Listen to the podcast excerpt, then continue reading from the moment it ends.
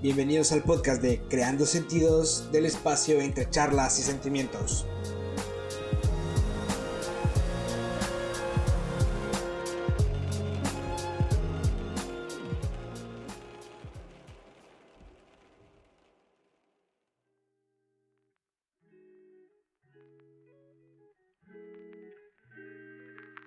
Hey, ¿qué onda muchachos? ¿Cómo están? Espero que estén súper bien. Yo soy Oswald. Estamos hoy por fin de nuevo en este podcast de Creando Sentidos del espacio entre charlas y sentimientos. ¿Cómo están? ¿Cómo andan? Espero que estén súper bien. Eh, yo me estoy tomando aquí un chocolatito de fondo, espero no les moleste. De hecho, les invito a que mientras escuchan esto, mientras hagan lo que sea que estén haciendo, ya sea que escuchen esto de forma principal o lo tengan de fondo, pues tomen algo, o sea, ya sea calientito o frío, dependiendo del clima. Bueno, la verdad es que hoy quería hacer una pequeña reflexión, tal vez un poco exteriorizando un diálogo interno. La realidad es que no estoy pasando la mejor época de mi vida. Creo que están mejores. he, tenido, he tenido mejores momentos en mi vida. Una pequeña sonrisa a la gente que esté en una posición parecida, ¿no? Que no se encuentre en su mejor momento. ¡Ánimo! Pero la cuestión es que como reflexionando, ¿no? Porque estás en un mal momento, lo que pasó, como reflexionando ya después de que te pasa lo que sea que te haya pasado, ¿no? Cuando empiezas a interiorizar ese aprendizaje y tal, me vino, me vino algo a la mente. Que realmente hay puntos, hay situaciones, hay estados en nuestra vida donde estamos relativamente bien, ¿no? O sea, estamos bien, somos básicos no nos faltan, o estamos estables como que vamos corriendo, ¿no? Por la vida, vamos caminando, vamos aguantándola, ¿no? Vamos sobreviviendo, como se dice muy comúnmente. Porque tal vez quisiéramos que fuera así, pero los insumos biológicos no, no son suficientes, ¿no? Para que el ser humano esté, esté bien, esté en su pico. Hay, un psicólogo que habló mucho de eso, de Maslow, la pirámide de Maslow, como que remarca esas, necesidades que tiene el ser humano, ¿no? Hablamos que las biológicas de supervivencia están en segundo nivel, como de 5, ¿no? O 6, ¿no? 5 o 4 niveles, creo yo. Pero bueno, la cuestión es que una pérdida, tú la perdes algo que te importaba, alguien que te importaba, no conseguiste un objetivo que tenías trazado, y obviamente te sentís mal, o sea, está normal, es perfecto, es... Ya ni siquiera es que esté bien o mal, sino que es lo que corresponde, ¿no? Sentirte mal. Y te das cuenta que para vos es necesario detener tu momento, ¿no? O debería ser necesario detener tu momento. Hay gente que lo que hace es no parar, no detenerse para, para no pensar en eso, pero si caes en el momento, ¿no? Ese momento en el que te acostás, en el que quieres cerrar los ojos por la noche, en el que todo está en silencio, en el que vas manejando y los pensamientos empiezan a llegar a tu cabeza, te das cuenta que te sentís mal, que necesitas parar un momento. Te das cuenta que si te detenes un momento, ¿no? Que si parás, empiezan a acumularse tareas, empiezan a acumularse trabajos, empezás a perder asistencias, empezás a perder puntos. No hablemos ahora de la, de la modalidad online, ¿no? Que parece algo que a lo que no nos vamos a acostumbrar nunca, que cada vez es peor y ya está. y te das cuenta que estabas como constantemente pasándolo la vida, sobrellevándola. Y es como complicado, pero a la vez es como revelador, es crudamente revelador, ¿no? Hasta que aprendes algo que te importa, hasta que no lo conseguís, hasta que de verdad no sentís en tu interior el haber perdido algo, como que es muy complicado darte cuenta lo muy importante que era para vos. Pero hasta que no tienes una comparación de algo importante para vos, no te das cuenta de lo muy difícil que es que te importen las demás cosas.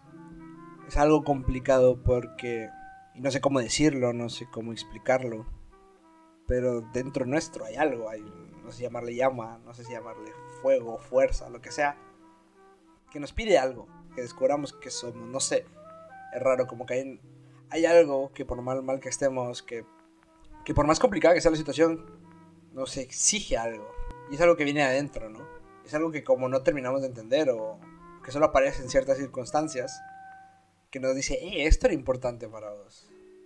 Y no te diste cuenta, no, no lo escuchaste. Pero bueno, ahora sabes qué se siente perder algo. Sabes que era algo importante para vos. Como que te preguntara, te retara te dijera, bueno, y todo lo demás que hay en tu vida es importante para vos. Y creo que esa es la, la cuestión más reveladora, irónica, cruda, irónica también.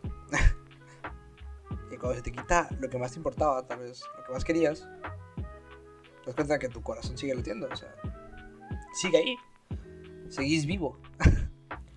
Creo que el ser conscientes de lo que nos importa es algo que se diluye, en el que siempre estamos haciendo cosas o realizamos acciones en función de enfrentarnos al mundo real que nos rodea. Como que siempre estuviéramos corriendo de la vida, ¿no?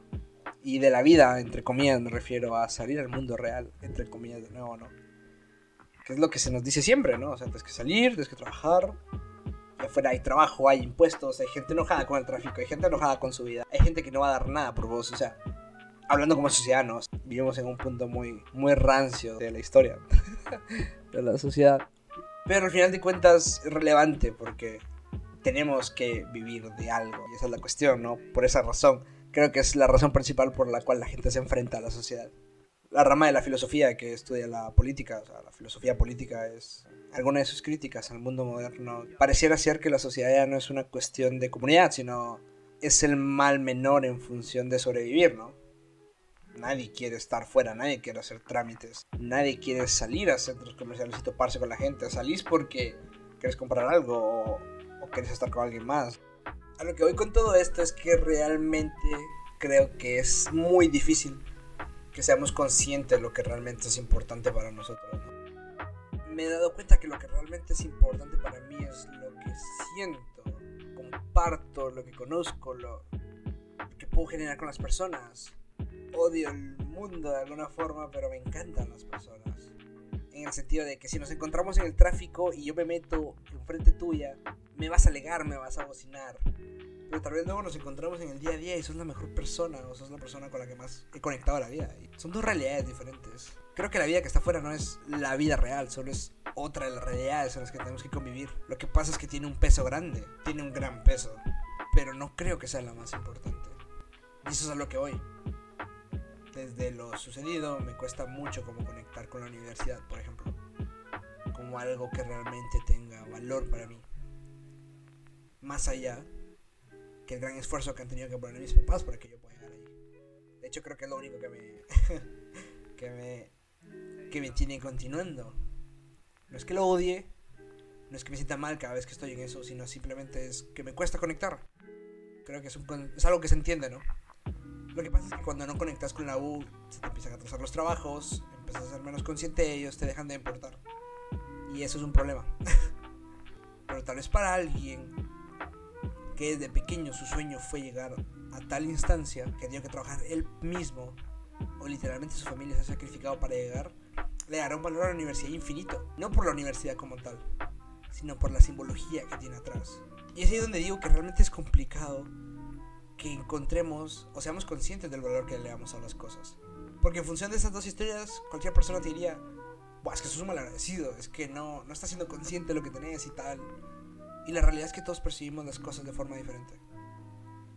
Todos nos enfrentamos y aproximamos a la vida desde diferentes instancias, desde diferentes condiciones. Y creo que por eso al final es tan importante el poder ser cercano a otras realidades. Realidades parecidas, realidades más complicadas, para que seas consciente de que nunca debes estar amarrado al matiz de la tuya propia. Que si bien condiciona la forma en la que te relacionas y vivís seas consciente que siempre hay algo más. Y creo que esa misma conciencia te ayuda a, discernir qué es lo realmente importante para vos, qué es lo esencial, qué es lo que te funciona. Es complicado. con toda esta reflexión lo que quería llegar es que realmente vivimos con la vida, entre comillas, detrás, ¿no? A punto de apisonarnos, haciendo todo por sobrevivir, haciendo todo por seguir caminando hacia adelante, sin realmente ser consciente de lo que realmente es importante para nosotros, sin realmente ser capaces de lograr discernirlo, de entenderlo o hacerlo una forma de, de afrontar la vida. Supongo que el reto se encuentra en estar presente, estar disponible para vos mismo, no tenerle miedo a estar solo o al silencio de la noche, a enfrentar lo que te rodea, a enfrentar lo que te está pasando. Nadie puede ser consciente de tu realidad como lo puede ser vos mismo, no por lo que se cree que la gente no puede apoyarte, sino porque la realidad está construida de tus matices, desde tus sucesos, desde lo que has vivido, desde lo que crees, desde lo que pensás. entender qué significa cada uno de esos elementos para vos es un trabajo tuyo. es algo que solo vos puedes hacer. Al final solo somos personas, seres que conviven en distintas realidades, ¿no? La construcción de esas realidades da como resultado lo que somos. Supongo que es un trabajo interior muy largo y complejo. Ir descubriendo esos matices que nos encuentran, que nos ayudan a ser quien somos, ¿no? A no construir desde el, no, es que no quiero ser esto, no quiero ser aquello, sino desde el ya somos, ¿no? Desde el que somos y se nos ha sido dado. Al final la vida se trata de convivir con alguien que no pediste ser. y encontrar sus maravillas, entender sus defectos, su oscuridad, su pureza, su, magia, ¿no? La magia de ser uno mismo de conocerse, de comprenderse. Bueno, esto ha sido todo por hoy. Espero que les haya gustado, les haya servido, eh, les haya parecido interesante la reflexión. Bueno, se me había olvidado algo, pero gracias a la magia de la edición y la postproducción, puedo decirlo ahora. Un saludo al brother Gerardo Rodríguez, al pana, que me pidió un saludo en el siguiente podcast. Y bueno, aquí está. Un saludo, papi. y bueno, solamente eso. Yo soy Oswald. Nos vemos pronto Espero se hayan tomado algo, lo hayan disfrutado. Yo disfruté mucho mi chocolatito, aunque no me lo terminé. Y bueno, eso. Que nos vemos luego. Chao. Bye. Los quiero mucho.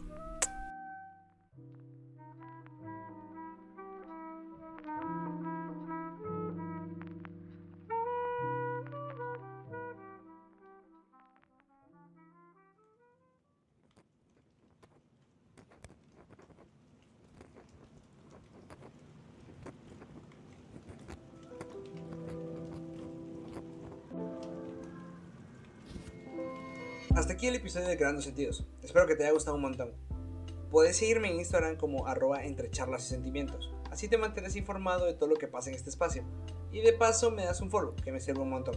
Además, en la bio de esa cuenta encontrarás un link directo a la página web, el cual es un lugar donde encontrarás donde escucharme. Y aparte creo que es una experiencia más personal, más entretenida. Visítala, sé que no te vas a arrepentir. Eso es todo por hoy. Nos vemos a la próxima. Chao.